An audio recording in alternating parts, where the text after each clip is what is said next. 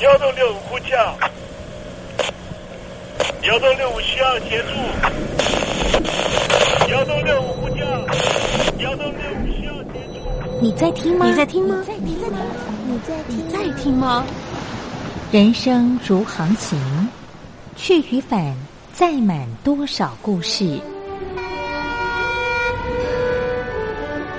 你要睡上下铺吗？后面这个地方。如果吵得太累的话，三天都没有洗澡，真的很累，地上就躺着就睡了。我有看到我父母亲，我现在是要去看父母亲的状况。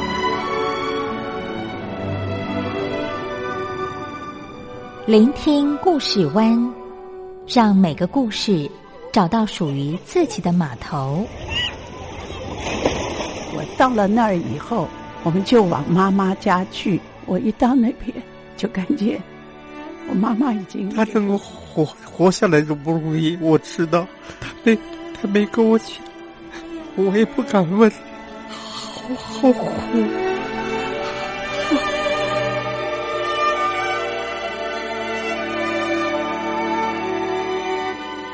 聆听故事湾，聆听故事湾。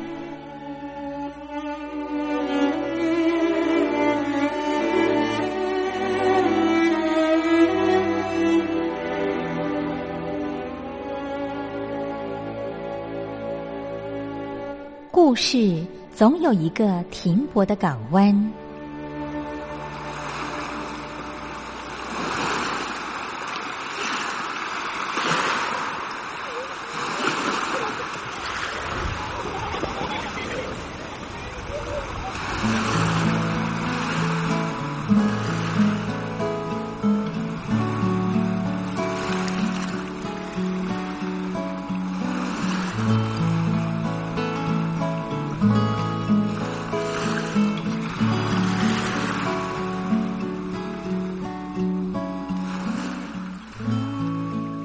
一二三四五六七七六五四三二一，大陆听众朋友您好，我是您的好朋友东山林，在台北问候您。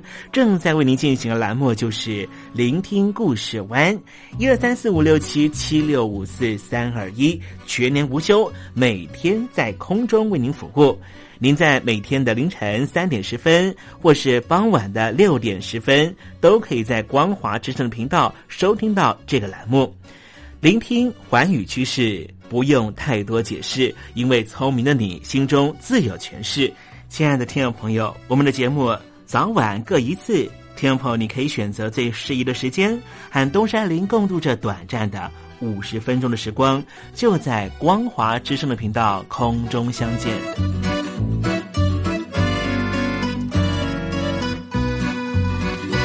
听众朋友，收听、聆听故事湾东山林的节目，到底能够听到什么样的内容呢？尤其啊，我们环宇全世界，焦点放到神州大陆啊，光是整个中国大陆呢，就有将近九千家不同的大大小小的电台了。我们的节目到底有什么不一样的地方呢？嗯，让东山林自吹自擂一下吧啊。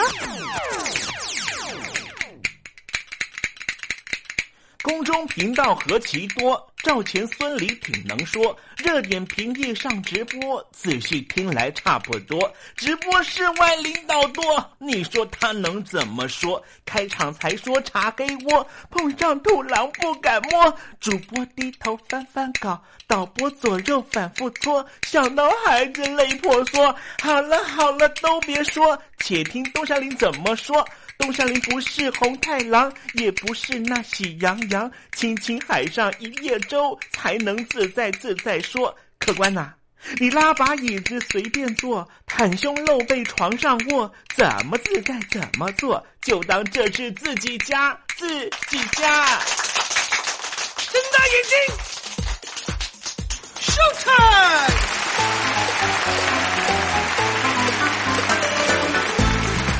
听众朋友，你好，我是你的好朋友东山林，在台北问候您。正在为您进行的栏目就是《聆听故事湾》啦。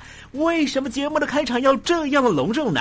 因为在凌晨三点钟的时候才进行我们的节目啊。听众朋友可能正在打瞌睡之中，或是呢在睡梦之中，所以呢要赶快把听众朋友呢让那瞌睡虫踢到九霄云外啦。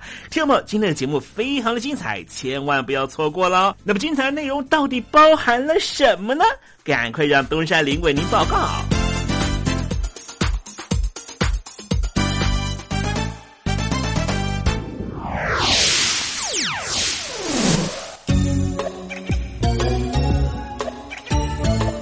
星期二，星期二，猴子肚子饿。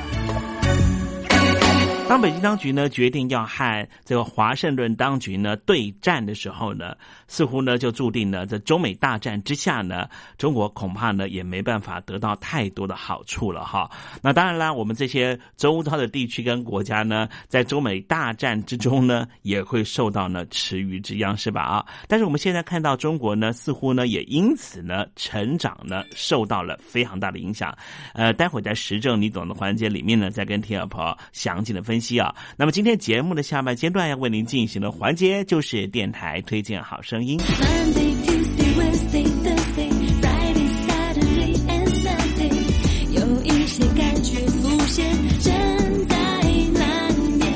我是喜恩，希望世界和平，一切都有主的看顾。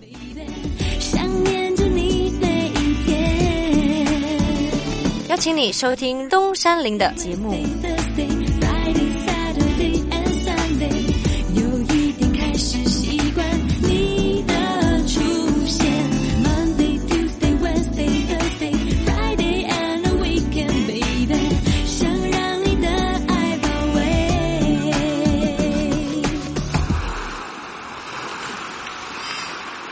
这里是光华之声，在台北发音。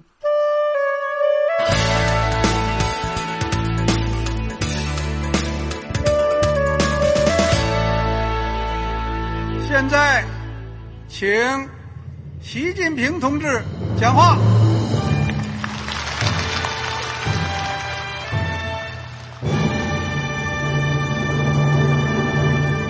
中国梦。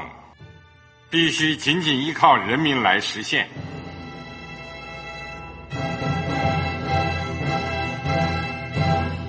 好国民得关心家事、国事、天下事。呃，谢谢发言人。我们注意到啊，现在那个外面有很多关于前中央政治局委员周永康的一些消息和报道。我不知道发言人对这个事情有没有什么可以呃透露、可以披露的？国家对于公事啊。不是什么东西都要公示的。我只能回答成这样了，你懂的。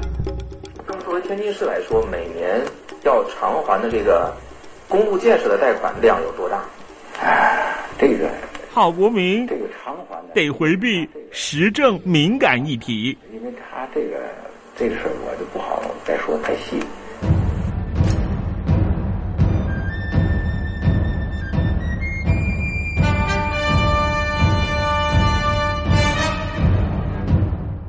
们要坚持人民当家作主，坚持人民主体地位。任何官方不宜说太细，期望您体谅的话题，尽在时政，你懂的。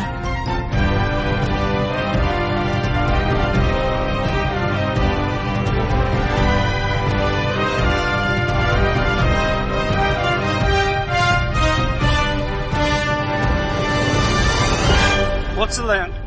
回答这样了，你懂的。那些官方无法为您说太细的事情，就让东山林为您详细的说明白。天婆早上好，晚上好，正在为您进行的栏目就是聆听故事湾。此刻为您进行的环节就是时政，你懂的，一同关心焦点话题。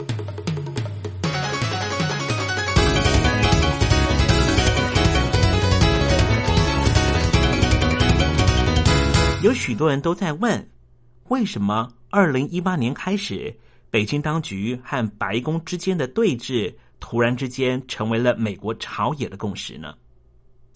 这样的对峙一直延续到现在，而且似乎没有停止的迹象。今天东山林想跟听众朋友分享的就是，中国的进步应该不会继续直线前进。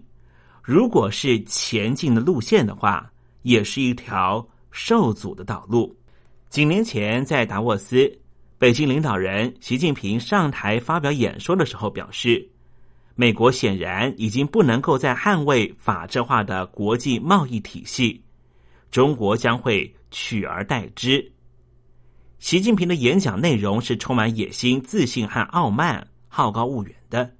完全捕捉中国从一个封闭的共产主义经济扶摇直上，成为世界经济大决未来的强权模式。当时看起来，习近平的进程似乎势不可挡，而中国很快就会取代美国，成为世界最大的经济体。没想到这段话讲不到两年，世界就改变了。中国在这其中的地位看起来是十分的不稳固。先前我们知道，华为的执行长任正非对自己的员工表示，在国际社会敌意越来越深的环境中，成长趋缓，所以必须裁员。任正非在给员工的 email 上面表示，未来一段时间，整个大情势几乎没有办法想象乐观。要有苦日子继续撑下去的准备，对于经济情势必须做出正确评估。不光是外部环境显得举步维艰，中国大陆也证实，在二零一八年的经济成长率是三十年来的最低，也就是百分之六点六。当然，就西方国家的标准，这样的数字还不错，几乎没有什么好担心的。但是大家都知道，北京官方的数字灌水灌太多。事实是什么呢？进口大幅降低，车辆销售数字下滑。因此，当时西方观察家认为，真正的中国大陆的经济成长率根本不可能超过四。那么，对中国来说，这就等于是不景气了。成长趋缓的原因。部分是因为北京当局有意遏制信用贷款爆炸，但是这个措施似乎过猛，如同其他国家的金融主管当局企图要抑制债务泡沫的时候发生一样的情况。中国是一个超级仰赖影子银行的私部门，受到了严厉的打击。另一方面，北京当局日益威权，似乎有意逆转近三十年的经济改革目标。僵化的官僚国有企业再度成为经济计划的重点工程。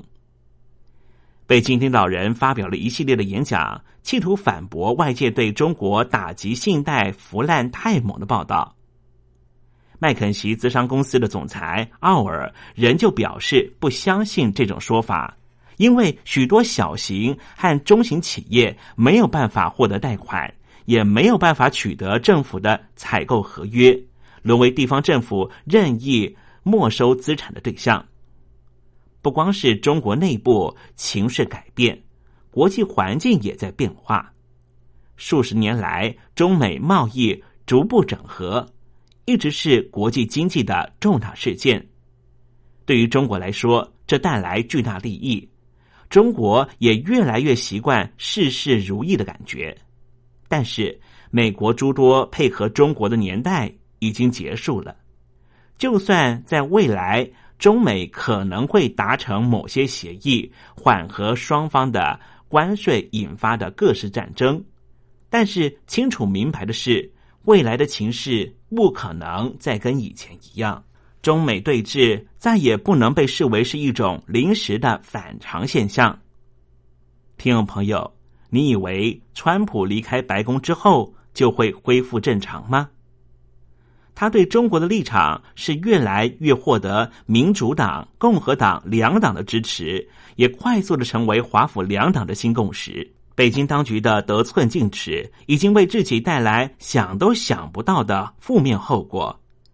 美国海外投资委员会几乎把所有中国资金拒绝于国门之外，这大大限制了中国取得西方科技的能力。所以，我们看到了美国基于对于网络安全和智慧财产权被偷的疑虑，让华为这一类的科技公司没办法再进入西方市场。由于中国组装的主机板安装了一个微型晶片，造成好几家美国大企业机密外泄，这就是所谓的“美国超微电脑丑闻”。事件发生之后，西方公司对于中国的供应链提高警觉，尽可能的取代替代者。中国的科技研究人员在美国工作的机会也被限制，留学美国的学生签证越来越难取得。位在华盛顿的战略与国际研究中心的中国问题专家斯考特就说：“美国在智慧财产权问题上面已经和北京当局进行好几年的讨论，企业界对于智慧财产权被偷的问题关注度是持续升温。尽管受到极大关注，但是违规的行为却是倍数发展。在中国改革开放初期。”要求中国针对于智慧财产权进行立法，最主要的国际压力来源就是美国。中美双方建交的时候，曾经签署中美科技合作协定、中美文化合作协定和中美高能物理合作协定等一系列的双边协定。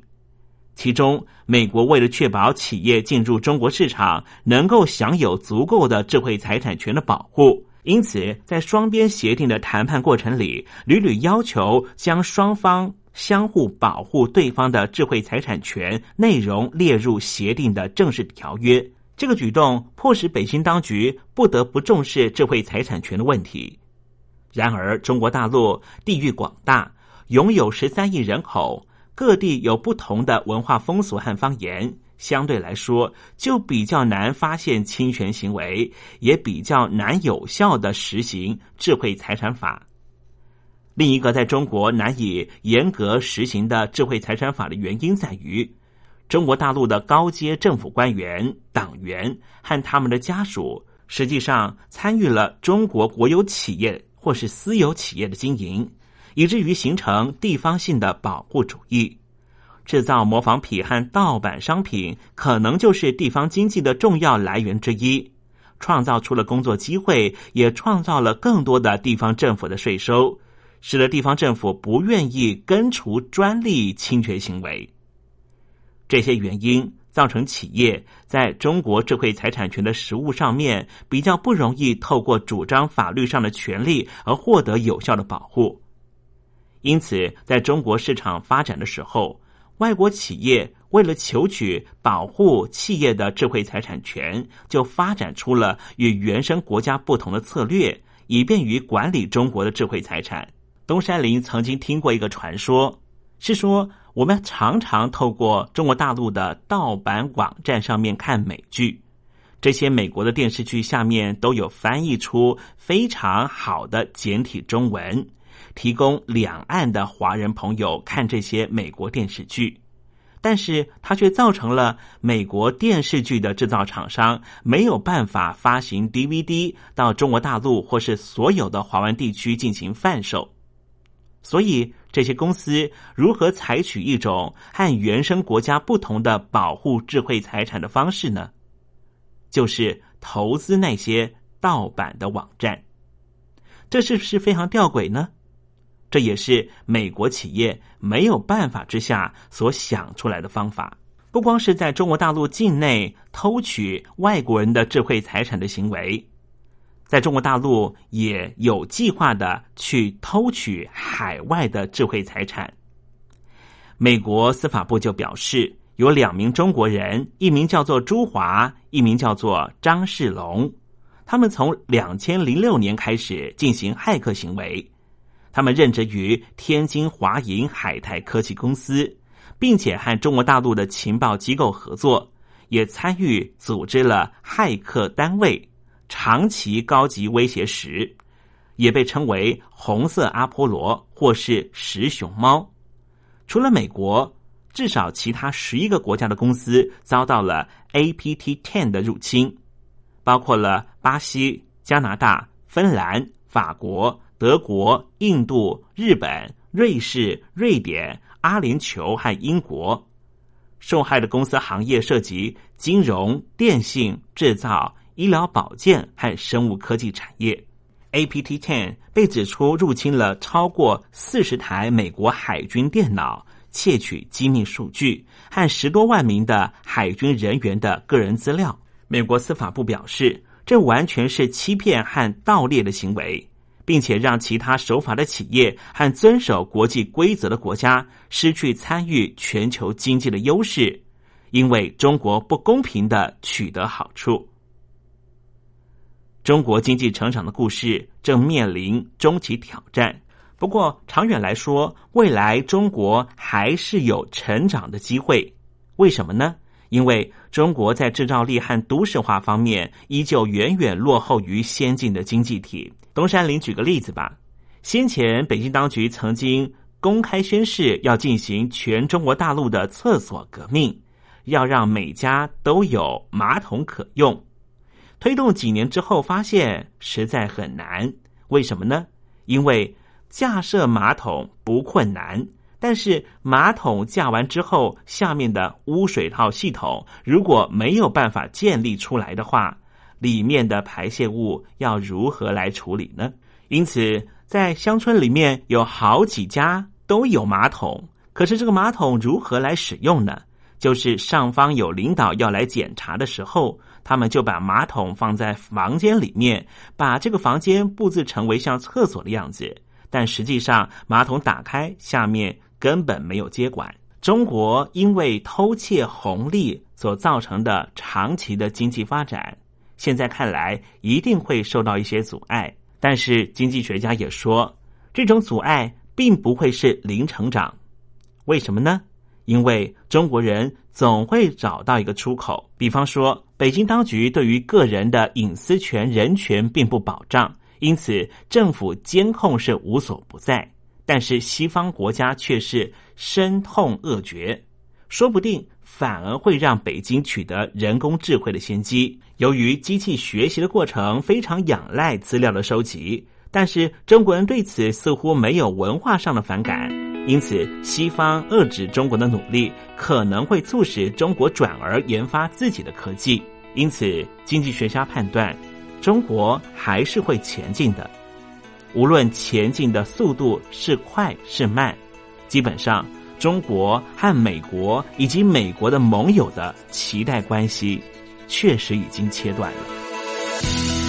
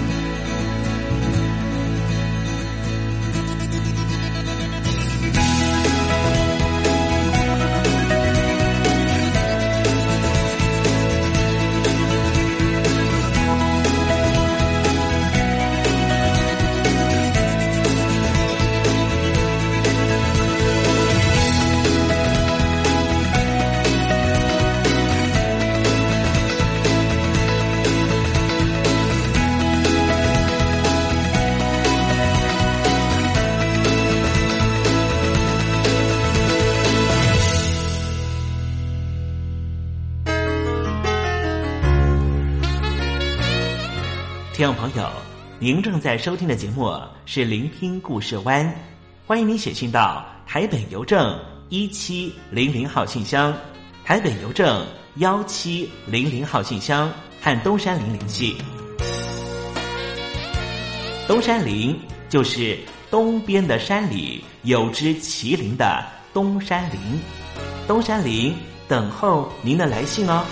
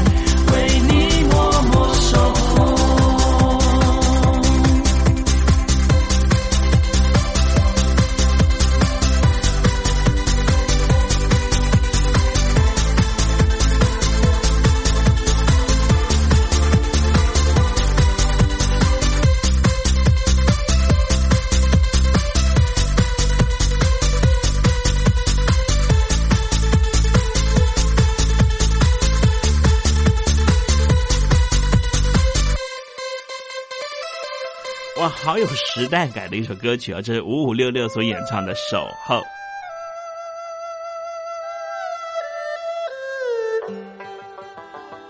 这是两岸中国人都喜欢的一首歌。小城故事多，充满喜和乐。如果主持人播错了速度。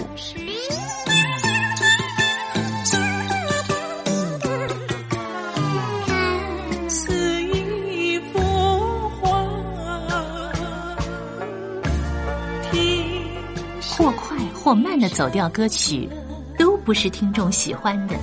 人生境界真善美，这意包括。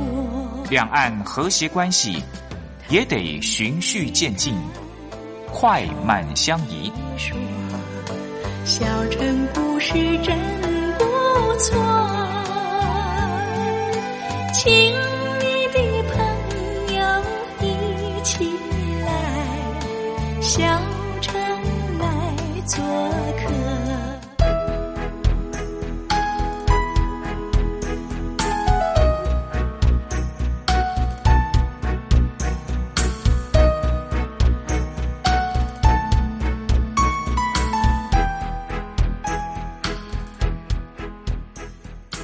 活中少不了知性的真，生活中少不了理性的善。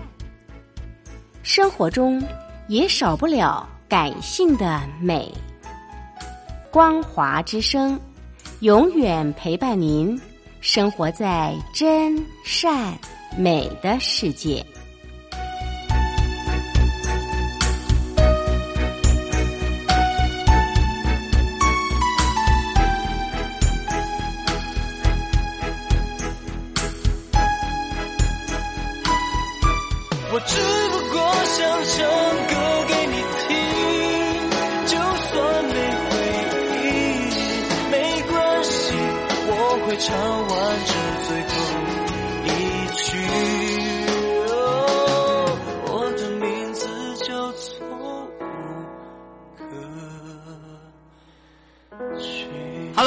的听众朋友，你好，没错，我就是吴克群。不管你现在在做什么，不管你现在在哪里。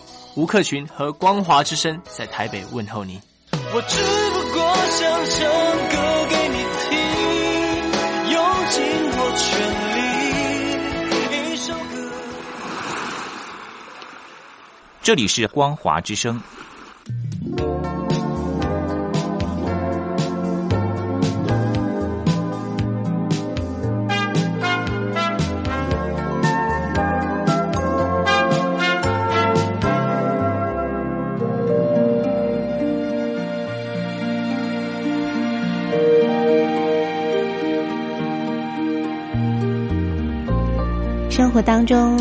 有许多令人难忘的好声音。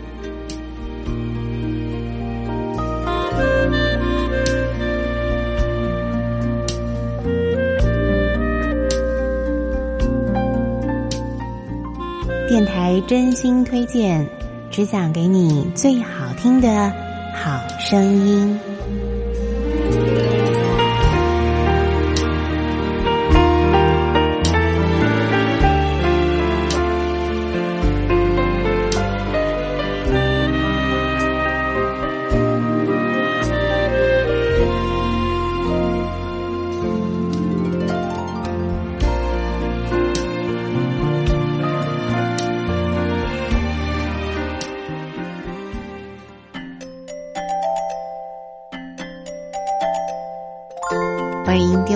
准时收听电台推荐好声音，我是冯安。在节目当中，我们要为您推荐一张非常可爱的演奏专辑啊，是以音乐盒呢作为这个旋律的主轴，搭配了有直笛、陶笛还有弦乐的这个伴奏所推出的吉普力之歌。吉普力呢，就是日本动画大师宫崎骏的工作室哦。那么每每呢，他们推出了一部动画呢，呃，即使呢是非常简单的剧情，但是呢却非常的能够啊，这个呃发人省思，而且呢有非常生动的这个人物造型，搭配上非常可爱好听的主题音乐。那么这张呃以音乐盒为演奏主体的吉普力之歌呢，它收集了宫崎骏呢这个非常多的知名的动画的主题曲哦，那么重新的来做编。曲跟演奏，首先呢，我们就来欣赏这首，我想也是很多朋友呢，呃，就从这部动画呢，就爱上了宫崎骏大师的作品了。我们来欣赏这首《龙猫》主题曲。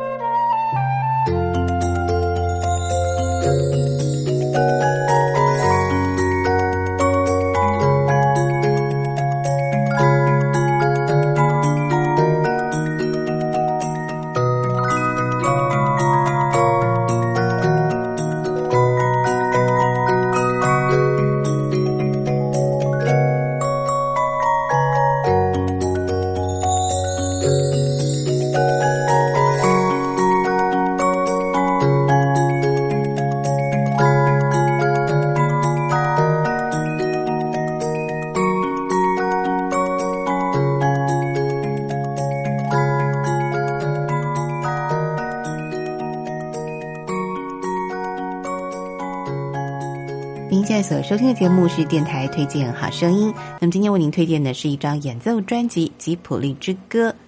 那么这是收录了非常多宫崎骏大师的动画的主题音乐哦。那么以非常简单纯粹的音乐盒的音乐主轴，搭配了弦乐及陶笛、直笛的乐器呢，让呃整张专辑的听起来是非常的简单，但是呢呃又不失一种非常可爱而且温暖的这种呃氛围哦。那我觉得音乐盒的呃那样的一种旋律呢。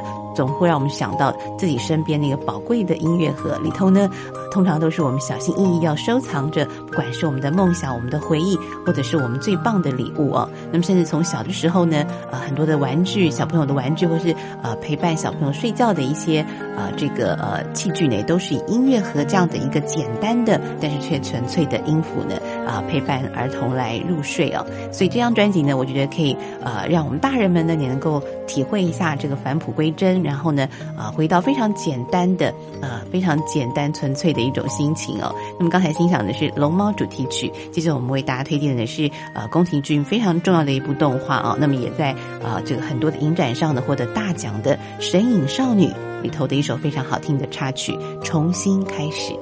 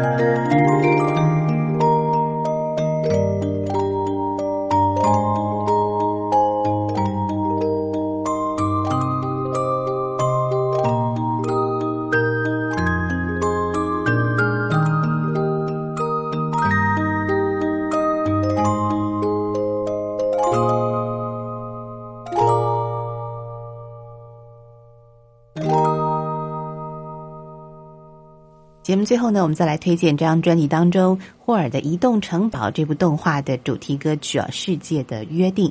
那么在这儿呢，我们也啊借由这首非常优美的旋律呢啊，跟大家来做一个约定哦。其实这部动画里头呢，表达了一个非常重要的意涵，就是呢啊，希望世界上不要再有战争了。那么希望真的不要有战争，大家都可以啊这个和平相爱的，在这一块非常美丽的土地上，在这个地球上呢，大家共同的生活。好，今天节目呢就为听众朋友进行到这了，我们下次同一时间空中再会。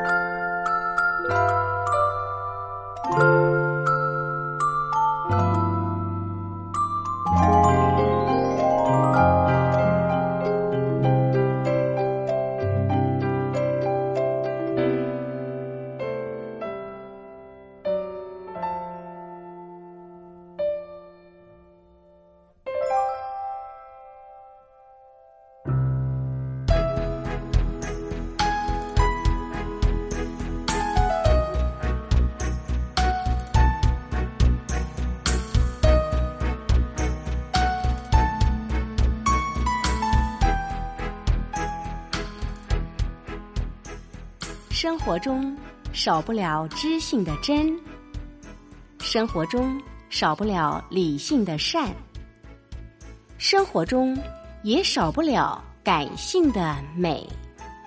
光华之声，永远陪伴您，生活在真善美的世界。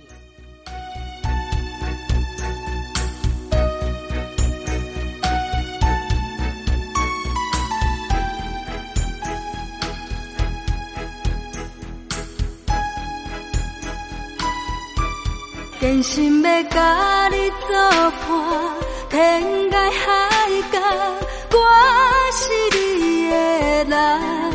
爱就是三更暝半，有你疼惜我，窗外风雨我拢。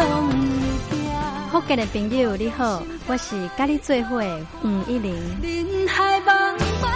不管你在什么所在，一零提起你，拢爱炸着 radio，因为光华之声永远带你啪啪走哦。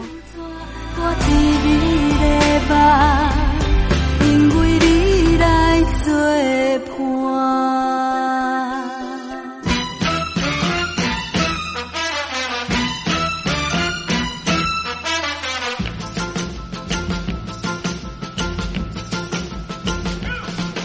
觉得生活无聊吗？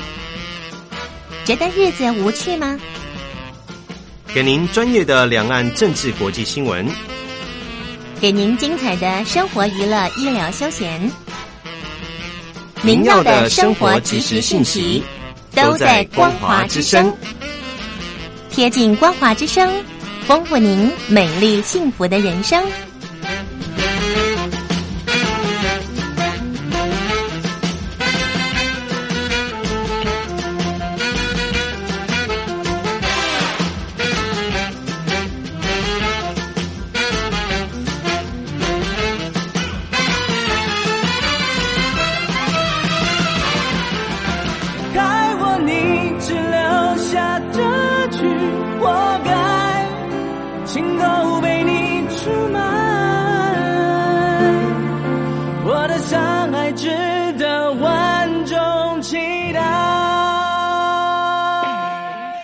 岸的朋友，你好，我是刘允乐。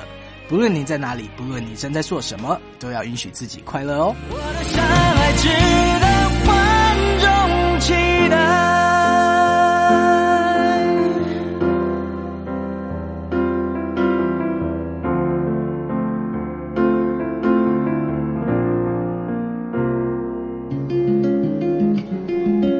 柳青青着地垂，杨花漫漫搅天飞。柳条折尺花飞尽，借问行人归不归？听众朋友，这首出自于隋朝的送别诗，作者是什么人已经没法考据了。但是诗句里面借由折下柳条送给友人的情节描绘，也确实传达出对朋友那份恋恋不舍的情谊。节目接近尾声了，要跟听众朋友说再见了。东山林不奢望明天和你在空中相会，只期望听众朋友明日一切平安喜乐。再见了。